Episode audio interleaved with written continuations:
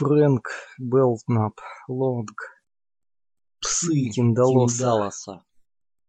Глава первая. «Хорошо, что ты пришел», — обрадовался Чалмерс.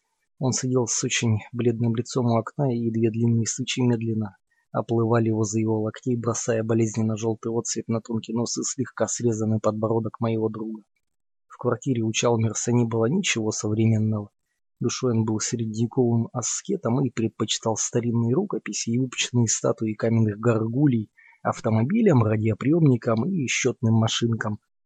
Проходя через комнату к диванчику, который он для меня тут же расчистил, я мимоходом взглянул на его письменный стол и был сильно удивлен, обнаружив, что мой друг изучает замысловатые формулы знаменитого современного физика и уже успел исписать множество листков тонкой желтой бумаги с загадочными геометрическими фигурами и цифрами. Эйнштейн и Джон Ди – довольно странное соседство, заметил я, переводя взгляд от математических формул к его библиотеке, состоящей из 60 или 70 томов. На полках из черного дерева прекрасно уживались друг с другом Платини и Эммануэль, Маскопол, Святой Фома Аквинский и Фрэнкл де Бюсси.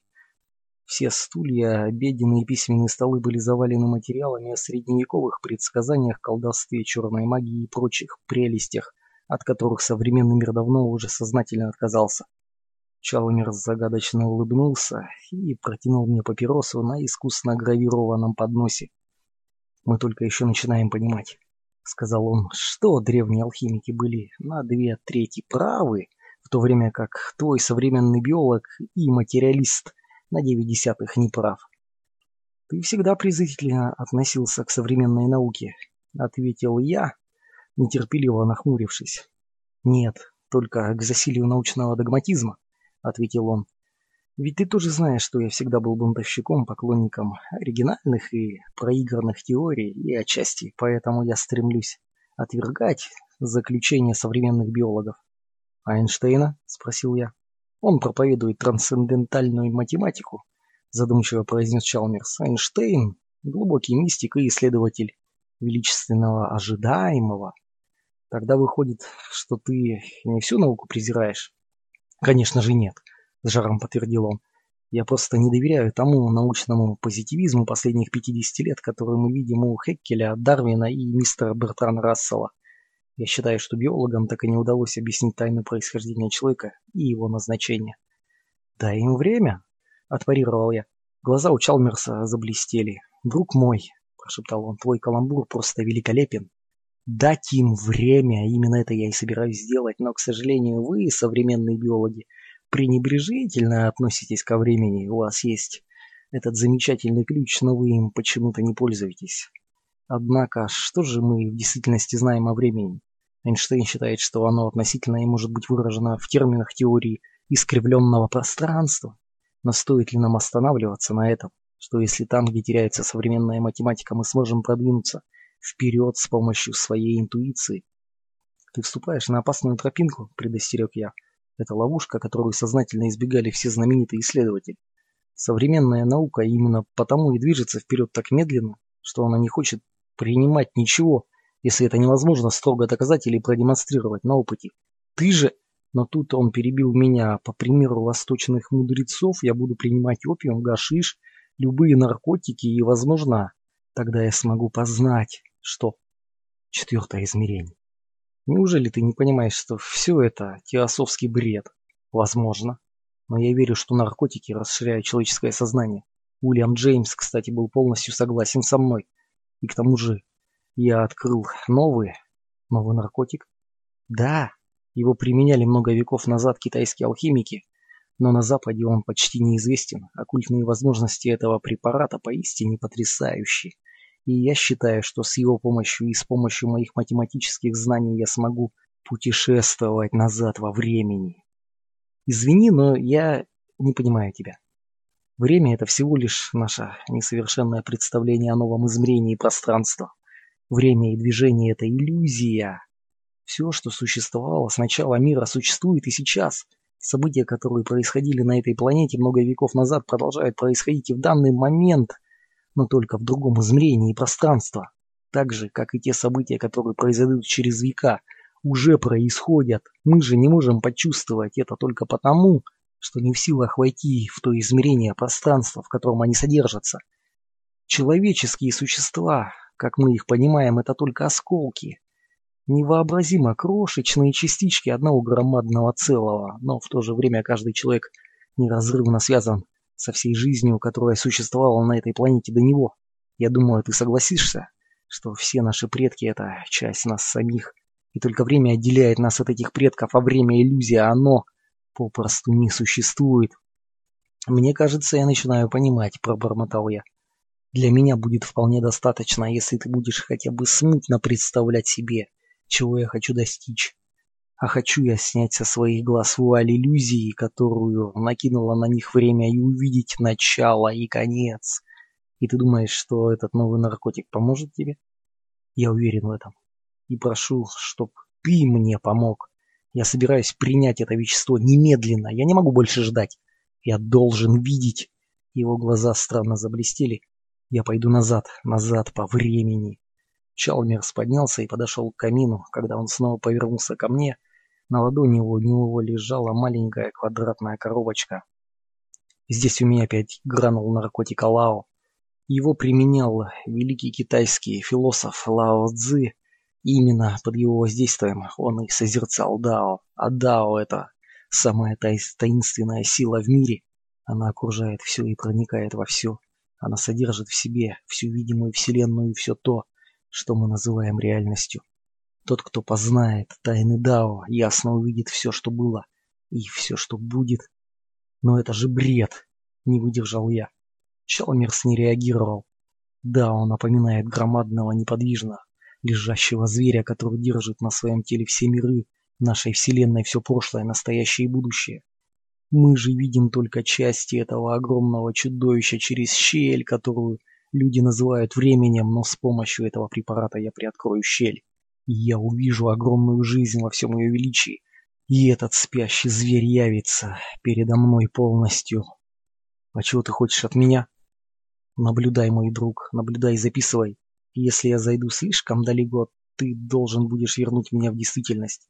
Это ты сможешь сделать, если начнешь меня сильно трясти. Если тебе покажется, что я страдаю от невыносимой физической боли, то пробуждай меня немедленно. Чалмерс, сказал я, я не хочу, чтобы ты проделывал такой опасный эксперимент. Ты сильно рискуешь. Я не верю, что существует четвертое измерение, и тем более я не верю в существование Дао и я не одобряю твое экспериментирование с незнакомыми наркотиками. Я хорошо знаю свойства этого вещества, ответил он. Мне точно известно, как оно действует на человека. Я полностью сознаю, какой опасности от него можно ожидать. Риск здесь не столько в самом наркотике, я боюсь лишь одного – того, что могу заблудиться во времени. Поэтому я и хочу немного подстраховаться. Прежде чем проглотить гранулы, я внимательнейшим образом изучу геометрические и алгебраические формулы, которые записал для себя на бумаге. С этими словами он взял математические схемы, лежавшие у него на коленях, и перед тем, как углубиться в их изучение, еще раз попытался объяснить мне смысл своих намерений. «Прежде чем я приму наркотик, который поможет мне управлять оккультными путями восприятия», — сказал Чалмерс, — «я должен тщательно приготовить свой разум к путешествию во времени, чтобы встретить четвертое измерение с подготовленным сознанием. Прежде чем я войду в сказочный мир восточных мистиков, я использую всю помощь математики, какую только может предложить мне современная наука. Эти математические познания, этот сознательный подход к восприятию четвертого измерения только усилят действие препарата. Наркотик откроет мне невиданные новые возможности, математическая подготовка позволит моему разуму схватывать все на лету, Иногда мне и раньше удавалось интуитивным путем на миг проникнуть в четвертое измерение, это случалось обычно при сильных эмоциях, во сне, но проснувшись, я никогда не мог вспомнить, какие тайные красоты открывались мне в эти краткие мгновения. Однако я верю, что с твоей помощью мне удастся восстановить в памяти все, что я видел уже в минуты этих неожиданных озарений. Ты же должен записывать каждое мое слово, пока я буду находиться под воздействием препарата. Неважно, какими невнятными или странными могут показаться тебе эти слова, не пропускай ничего. Когда я пробужусь, то, возможно, смогу растолковать их, как бы таинственно или невероятно они не звучали. Я не уверен, что мне это удастся, но вдруг все же получится. Его глаза опять засветились тем же странным блеском. И тогда время перестанет для меня существовать. Закончив этот монолог, Чалмерс резко опустился на стул. «Я приступаю к эксперименту», — решительно заявил он. «Пожалуйста, встань у окна и наблюдай. У тебя есть авторучка?» Я мрачно кивнул и вынул из жилетного кармана свою бледно-зеленую ручку фирмы «Ватерман». «А тетрадь, Фрэнк?» Я скривился и достал записную книжку. «Я подчеркиваю, что не одобряю этот эксперимент», — недовольно пробормотал я. «Ты очень рискуешь». «Да не будь ты как старая вздорная баба», — раздраженно прервал меня Чалмерс. «Теперь уже никакие твои слова не смогут меня остановить. И стой тихо, пока я буду изучать эти схемы». Он снова поднес глазам испещренные формулами бумаги и внимательно прочитал их. Я молча смотрел на монотонно тикающие каменные часы, отсчитывающие последние секунды перед экспериментом, и вдруг меня охватил такой страх, что я чуть не задохнулся. Неожиданно часы перестали тикать, и в этот самый момент Чалмерс проглотил капсулы. Я быстро встал и подошел к нему, но его глаза умоляли меня не вмешиваться. «Часы встали», — пробормотал он. «Значит, силы, которые управляют ими, одобряют мой эксперимент». Время остановилось, и я проглотил наркотик, господи. Теперь мне только бы не заблудиться. Чалмерс закрыл глаза и откинулся на диван. Кровь отхлынула от его лица, и он тяжело задышал. Было ясно, что препарат действует очень быстро. «Начинает темнеть», — прошептал он. «Запиши это, начинает темнеть, и все знакомые предметы в комнате постепенно пропадают из виду. Я еще слегка различаю их через веки, но эти очертания быстро стираются. Я встряхнул ручкой, чтобы она начала писать, и застенографировал то, что он сказал — а Чалмерс продолжал диктовать. Я покидаю комнату. Стены исчезают, и я больше не вижу знакомых вещей. Хотя твое лицо еще могу различить, я надеюсь, что ты все записываешь. Мне кажется, что сейчас я совершу громадный прыжок через пространство. А может быть, я совершу свой прыжок именно через время. Я не могу точно сказать, вокруг темно, я ничего не вижу. Некоторое время он молчал, голова его упала на грудь, потом неожиданно Чалмерс напрягся и открыл глаза. Боже всемогущий!» — закричал он. «Я вижу!» Он резко подался вперед и уставился на противоположную стену. Но я знал, что он смотрит сейчас сквозь стену, и все, что находится в этой комнате, более не существует для него. «Чалмерс!» — закричал я. «Чалмерс! Тебя пробудить?» «Ни в коем случае!» — пронзительно взглянул. «Я вижу все!» Убедившись в том, что я не собираюсь ему мешать, он перевел дыхание и заговорил тихим взволнованным голосом. Миллиарды жизней, прошедшие на этой планете до меня сейчас. Все они передо мной, я вижу людей, всех возрастов, всех рас, всех цветов кожи. Они дерутся, убивают, строят, танцуют, поют. Они сидят у костров в серых пустынях и летают по воздуху в аэропланах. Они плавают по морю в старинных каноэ и в громадных теплоходах. Они рисуют мамонтов и бизонов в темных пещерах и покрывают огромные холсты футуристскими символами. Я вижу переселение народов из Атлантиды и Лемурии, я вижу еще более старые расы, странные орды черных карликов, переполняющие Азию и неандертальцев с низкими лбами и согнутыми коленями. Они бегают по Европе. Я вижу, как океан заливает греческие острова, вижу начало эллинской культуры. Я в Афинах, а Перикл еще молодой. Я стою на земле Италии, я помогаю в похищении сабиянок. Я марширую в легионе императора, я трепещу от удивления и благоговение перед тем, что проносится передо мной, земля трясется под моими ногами. Тысячи обнаженных рабов склоняются перед моим взглядом, а я, проезжая мимо в повозке из золота и слоновой кости, в которую впряжены черные быки из Тибеса, и девушки с цветами кричат мне «А вы, Цезарь!» Я киваю и улыбаюсь. Я сам раб на галерах, я вижу, как возводится гигантский собор. Он поднимается камень за камнем, а я месяцы и годы стою и наблюдаю, как каждый камень ложится на свое место. Меня сжигают на кресте головой вниз в садах Нерона, где сильно пахнет тимьяном, и я с интересом и отвращением слежу за работой в камерах Инквизиции. Я иду в самые священные места, я вхожу в храм Венеры. В восхищении я преклоняю колени перед магноматор и кидаю монетки на обнаженные груди священных куртизанок, лица их закрыты вуалью. Я уже в Вавилоне, я вхожу в театр Елизаветы и, хотя кругом плохо пахнет, аплодирую купцу из Венеции.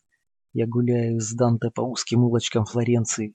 Я встречаюсь с юной Беатричей, икра ее платья спадает на мои сандалии. а я смотрю на нее с любовью и восхищением. Я жрец Изиды, и моя магия поражает всех. Симон Магус встает передо мной на колени, умоляя помочь ему, а фараон трепещет, когда я начинаю к нему приближаться.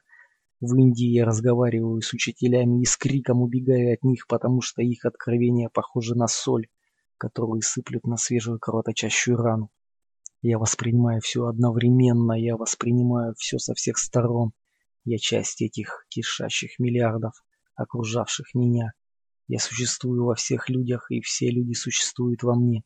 Я воспринимаю всю человеческую историю, все прошлое и настоящее, как единый момент. Если я просто напрягаюсь, то начинаю видеть дальше и дальше в прошлое. Сейчас я продвигаюсь сквозь странные искривления, и углы углов и искривлений вокруг становятся все больше и больше. Через искривление я понимаю, очень многое оказывается. Есть искривленное время, есть угольное время и существа, которые находятся во времени углов, не могут попасть в искривленное время. Это очень странно. Я продолжаю двигаться назад. Человек исчез с земли. Огромные рептилии ползают под гигантскими хвощами и плавают в мерзких черных болотах. Теперь исчезли и рептилии. Животных на земле тоже не осталось, только под водой я отчетливо вижу, как среди гниющих водорослей медленно движутся громадные темные формы, и эти формы постепенно становятся все проще и проще.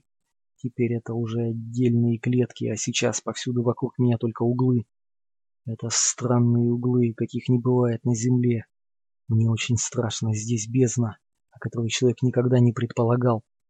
Я вздрогнул, Чалмер встал на ноги и начал беспомощно жестикулировать руками. Я прохожу через неземные углы.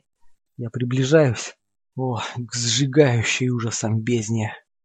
«Чалмерс!» — закричал. «Ты хочешь, чтобы я вмешался?» Он быстро поднес правую руку к лицу, как будто хотел закрыться от страшного зрелища, которое словами передать было невозможно. «Пока еще нет!» — прохрипел он. «Я пойду дальше. Я должен знать, что лежит за пределами Холодный пот заструился по его лицу, плечи начали судорожно подергиваться. За пределами жизни есть. Его лицо вдруг посерело от ужаса. Твари, которых я еще не могу различить. И они медленно движутся через углы. У них нет тел, но они непрерывно ползут сквозь самые разные углы. И только тогда я ощутил в комнате запах, он был отвратителен. Эта страшная, неописуемая вонь казалась настолько тошнотворной, что я едва мог вынести ее. Я быстро подошел к окну и распахнул его настежь. Когда же я вернулся к Чалмерсу и заглянул в его глаза, то чуть не потерял сознание от страха. Ужас, застывший в его взгляде, говорил лучше всяких слов. Мне кажется, они учуяли меня. Отчаянно заорал он, они медленно поворачивают в мою сторону. Чалмерс сильно задрожал несколько секунд, он беспомощно царапал руками воздух, потом ноги у него подкосились, и он упал лицом вниз, застонал, и на губах его выступила пена. Я молча наблюдал за ним, Чалмерс, содрогаясь, полз по полу, это был уже не человек. Он оскалил зубы, и из уголков рта закапала густая слюна. «Чалмерс!» — закричал «Чалмерс, прекрати! Прекрати это немедленно, ты слышишь?» Как будто в ответ на мой призыв он стал издавать какие-то нечленораздельные, грубые, отрывистые звуки, которые лучше всего было бы сравнить с лаем собаки, и начал громко, стуча коленями, бегать на четвереньках кругами по комнате. Изловчившись, я нагнулся и схватил его за рукав. В отчаянии принялся изо всех сил трясти его, но он повернул голову и укусил меня за запястье. На мгновение мне стало плохо от боли и ужаса, но я не пытался освободить руку, опасаясь, что в припадке ярости он убьет себя. Чалмерс постарался как можно спокойнее сказать я. Ты должен прекратить это. Ничто в этой комнате не причинит тебе вреда, ты понимаешь? Я продолжал трясти и убеждать его, и постепенно безумие исчезло с лица моего друга. Все еще сильно дрожа, он забрался на скомканный китайский коврик. Я отнес его на диван и устроил там поудобнее. На лице Чалмерса застыло выражение боли и страха. И я понимал, что он все еще пытается избавиться от жутких впечатлений. «Виски!» — еле слышно прошептал он. «Бутылка в шкафу у окна, верхний ящик слева». Когда я дал ему бутылку, он с такой силой схватил ее, что костяшки пальцев у него посинели. «Они почти догнали меня», — скороговоркой выпалил он. Огромными глотками Чалмерс осушил бутылку и постепенно здоровый цвет лица вернулся к нему. «Это не наркотик, а черт знает что!» – проворчал я. «Да, это не наркотик», – как их откликнулся он. Сумасшедшего блеска в его глазах больше не было, но все равно он выглядел как безумный. Они почуяли меня в тот момент, когда я сошел слишком далеко, простонал Чалмерс. А на что они были похожи? Спросил я, надеясь хоть как-то отвлечь его разговором. Он подался вперед и схватил меня за руку, его опять стало сильно трясти. Никакие слова в нашем языке не смогут их описать. Вдруг он заговорил полушепотом. Они представлены туманными намеками в мифе о падении, а также в непристойном виде на изображениях, которые иногда находят в старинных рукописях. У греков было для них имя, которое удачно скрывало всю сущность их мерзости. Дерево, змеи и яблоко – вот те слабые символы самой страшной тайны. Теперь его голос поднялся до крика «Фрэнк! Фрэнк!» Страшное, очень страшное действие было совершено в самом начале, перед временем до сотворения мира. А после этого действия он встал и быстро зашагал по комнате. Действие мертвых проявляется через углы в темных углублениях времени. Они голодные, хотят пить. «Чалмерс», — умолял я, пытаясь хоть как-то успокоить его, — «мы живем в третьем десятилетии двадцатого века. Они тощие хотят пить!» — заорал он. «Псы Тиндала!» «Чалмерс, может быть, я позвоню врачу?» — осторожно спросил я. «Врач мне не поможет. Они ужас души». И все же, тут он закрыл лицо руками и застонал. Они реальный Фрэнк. Я видел их всего лишь одно мгновение в этот страшный момент, я стоял на другой стороне. Я находился на светло-серых берегах вне времени и пространства, в страшном свете, который не был светом, в тишине, которая вопила, и там я видел их. Неожиданно Чалмер смолк и в какой-то скорбной задумчивости обвел глазами комнату. Я не решался прервать повисшую паузу, но вдруг он весь подался вперед и с растущим напряжением в голосе заговорил. Все зло Вселенной сосредоточено в их тощих голодных телах. Или, может быть, у них вовсе не было тел? За тот краткий миг, что я видел их, мне не удалось как следует разглядеть, и я не могу сказать точно, но я слышал, как они дышат, я не могу это описать. Но в тот момент я почувствовал их дыхание на своем лице. Они повернулись ко мне, и я с криком бросился убегать, спасаясь от них. Я пролетел миллиарды лет. Но все же они почуяли меня. Люди пробуждают в них великий космический голод. К счастью, миллионы лет назад человеку удалось скрыться от той грязи и зла, которые их окружают, и теперь им нужно то чистое, что появилось в человеке за время его истории от действия светлых и ничем не запятнанных сил. Дело в том, что в нас есть нечто такое, что не принимало участия в том страшном действии, которое было в начале. И это они ненавидят. Но не вообрази себе, что они в буквальном прозаическом смысле зло. Они стоят вне зла и добра как мы понимаем эти слова, не то, что в самом начале отвернулось от чистоты, и после сотворения мира они стали телами смерти, вместилищем всего отвратительного и грязного. Но они не зло в нашем понимании этого слова, потому что в сферах, где они движутся, нет ни мысли, ни морали, ни правых, ни неправых, ни света, ни тьмы. Там есть столько чистота и грязь. Грязь выражает себя через угол, Чистота через искривление. Человек – чистая его часть, произошел из искривлений. Не смейся, я говорю это в буквальном смысле. Я встал и начал искать свою шляпу. «Мне очень жаль тебя, Челмерс», — сказал я, направляясь к двери, «но я не собираюсь оставаться здесь дольше, чтобы выслушивать весь этот бред. Я пришлю тебе своего доктора. Это милый сухонький старичок, и он не обидится на тебя, если ты пошлешь его ко всем чертям но я все же надеюсь, что ты с уважением отнесешься к его советам. Недельный отдых на хорошем курорте подействует на тебя исцеляюще. Я слышал, как он смеялся мне вслед, пока я спускался по лестнице, но смех его был таким невеселым, что я чуть не расплакался. Глава вторая. Когда Чалмерс позвонил мне на следующее утро, первым моим побуждением было сразу же повесить трубку.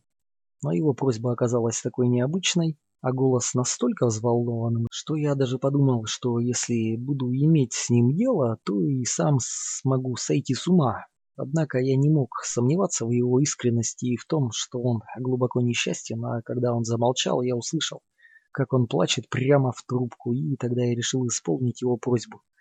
«Ладно», — согласился я, — «я сейчас же приду к тебе и принесу гипс». По дороге к дому Чалмерса я зашел в скобяную лавку и купил 20 фунтов гипса. Когда я вошел в комнату своего друга, то увидел, что он съежился у окна и смотрит на противоположную стену выпученными от страха глазами. Заметив меня, он тут же поднялся и схватил сверток с гипсом с такой жадностью, что я просто опешил. К моему приходу Чалмерс вытащил из комнаты всю мебель, и теперь его жилище представляло собой довольно унылое зрелище. «Возможно, мы сумеем расстроить их планы», — воскликнул он. «Но нам надо работать быстро, Фрэнк. В холле есть лестница, немедленно неси ее сюда, а потом достань ведро воды». «Зачем?» Тихо спросил я. Чалмерс резко повернулся ко мне, лицо его раскраснелось. «Чтобы развести гипс, дурак ты!» — закричал он. «Чтобы развести гипс, который спасет наши тела и души от страшного заражения. Нужно немедленно развести гипс, чтобы мы могли спасти мир. От них, Фрэнк, их надо держать подальше от людей». «Кого?» — еще тише спросил я. «Псов Тиндала!» — выпалил Чалмерс. «Они могут добраться до нас. Только через углы, Поэтому мы должны избавиться от всех углов в этой комнате. Я замажу гипсом все углы и все трещины. Нам нужно сделать эту комнату такой, чтобы она напоминала внутреннюю поверхность шара. Я знал, что спорить с ним уже бесполезно, и мне пришлось отправиться за лестницей. Чапмерс развел гипс, и мы принялись за работу. Через три часа были замазаны все 12 внутренних углов помещения, соединявших стены между собой, а также с полом и потолком. После этого мы зашпаклевали оконные рамы, подоконник и косяк двери. «Я останусь в этой комнате до тех пор, пока они не вернутся», — начал убеждать меня Чалмерс, когда мы закончили работу. «Как только они обнаружат, что запах ведет их лишь к искривлениям, они уберутся назад. Но они уйдут туда злыми, рычащими и неудовлетворенными, потому что не смогут принести в наш мир ту грязь, которая была в самом начале за пределами времени и пространства». Чалмерс тяжело опустился на пол и зажег сигарету. «С твоей стороны было очень мило помочь мне», — поблагодарил он меня. «Ты не хочешь, чтобы тебя осмотрел врач?» — снова взмолился я. «Возможно, завтра», — пробормотал он. «А сейчас я должен внимательно наблюдать и ждать». «Чего ждать?» — не унимался я. Чалмерс едва заметно улыбнулся.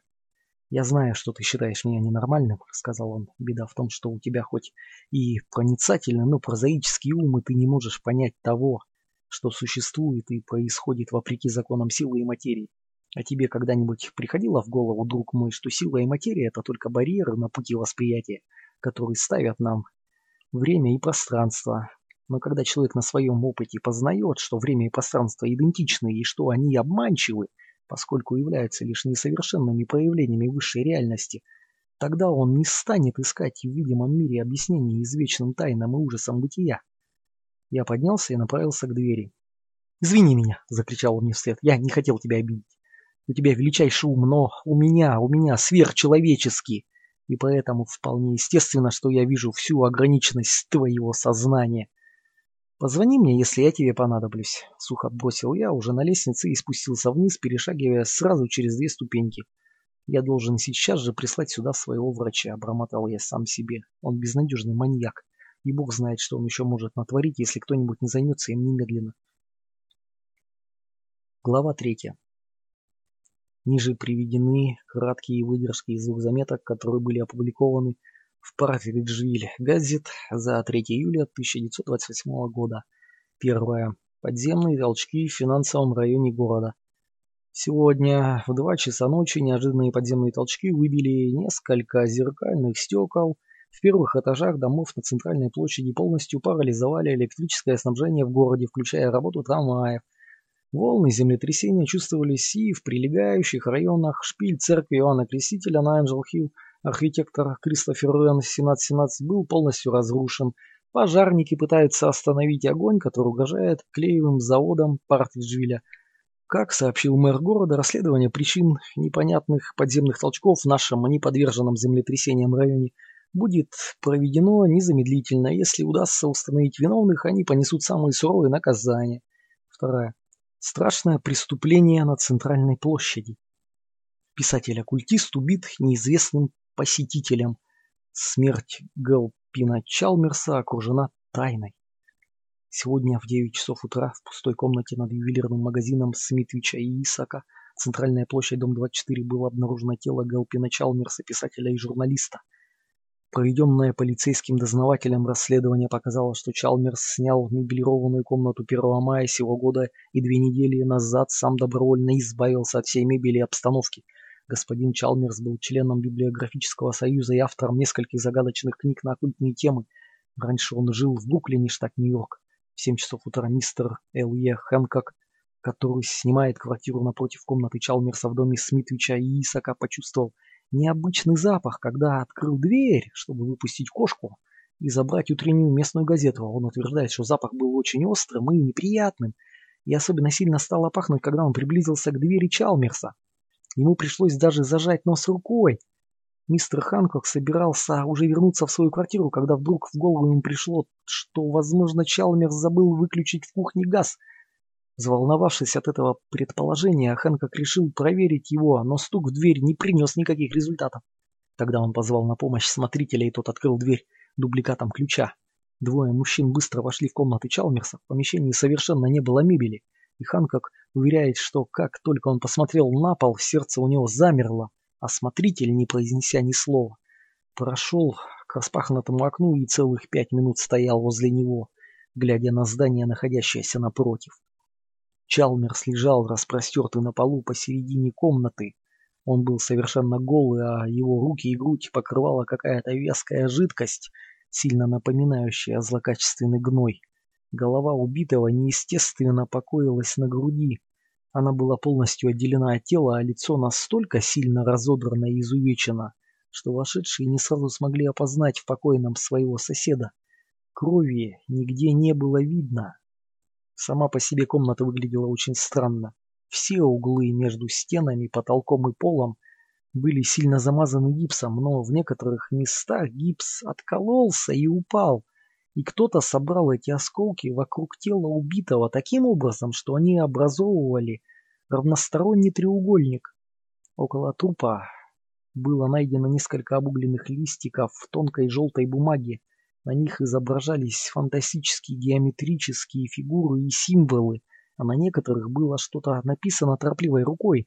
Слов почти не удалось разобрать, а содержание того, что все же было расшифровано, оказалось настолько абсурдным, что не давало никакого ключа к поимке преступника. «Я жду и наблюдаю», — писал Чалмерс. «Я сижу у окна и смотрю на стены и потолок. Я не верю, что они смогут добраться до меня, но я должен опасаться дуэлей. Возможно, именно они и помогут им ворваться сюда. Могут помочь также и сатиры, и тогда они беспрепятственно пройдут через залы и круги. Греки знали способ, как предотвратить это, как жаль что мы так много забыли. На другом листке бумаги, самом обугленном из всех, обнаруженных сержантом Дугласом, детективом Партриджвилля, было написано следующее. «Боже мой, гипс отвалился. Сильная вибрация ослабила гипс, и он начал падать. Неужели землетрясение? Я никогда бы не смог предвидеть этого. В комнате становится темно. Надо позвонить Фрэнку. Но успеет ли он прийти? Я попытаюсь. Я прочитаю наизусть формулу Эйнштейна. Я... Боже мой, они уже ломятся. Дым поднимается из углов их языки. Это конец. По мнению детектива-сержанта Дугласа, Чалмерс был отравлен каким-то неизвестным химическим веществом. Он послал часть голубой слизи, обнаруженной на теле Чалмерса, в химическую лабораторию Партриджвилля и уверен, что результаты анализов прольют новый свет на одно из самых таинственных преступлений за последние годы в том, что накануне землетрясения у Чалмерса был гость, сомневаться не приходится, потому что его сосед ясно слышал тихие голоса разговаривающих людей в комнате убитого, когда проходил мимо. Подозрение падает на этого неизвестного посетителя, и полиция прикладывает все усилия, чтобы его разыскать. Глава 4. Отчет Джеймса Мортона, химика и бактериолога. Уважаемый мистер Дуглас, Жидкость, присланная мне для анализа, оказалась самой необычной из всех, которые мне когда-либо приходилось исследовать. Она напоминает живую протоплазму, но в ней нет особых веществ, называемых ферментами. Ферменты катализируют химические реакции, происходящие в живых клетках. Когда клетка умирает, они заставляют ее разлагаться путем гидролиза. Без ферментов протоплазма должна обладать продолжающейся жизнеспособностью, то есть бессмертием. Ферменты – это, так сказать, негативные компоненты одноклеточного организма, который является основой всей жизни. То, что живая материя может существовать без ферментов, учеными-биологами категорически отрицается. И тем не менее, вещество, которое вы мне прислали, живое, но в нем нет этих необходимых тел. Бог мой, сэр, вы осознаете, какие перспективы это может открыть? Глава пятая. Выдержка из трактата «Тайный наблюдатель», написанного покойным Галпином Челмерсом. Что если параллельно той жизни, которую мы знаем, существует другая жизнь, которая продолжается вечно, в которой нет элементов, разрушающих нашу жизнь? Возможно, в другом измерении есть другая сила, отличная от той, что создает нашу жизнь. Возможно также, что эта сила испускает энергию, которая проникает из этого неизвестного измерения к нам и создает новые формы клеточной жизни в нашем мире. Никто не знает, существует ли в нашем измерении такая клеточная жизнь. Но я видел ее проявление. Я разговаривал с ними. Ночью в своей комнате я общался с дуэлями, а во сне видел их создателя. Стоя на темном берегу за пределами времени и материи, я видел его. Он двигался через странные искривления и самые разные углы.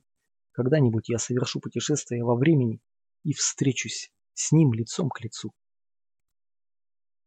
Thank you.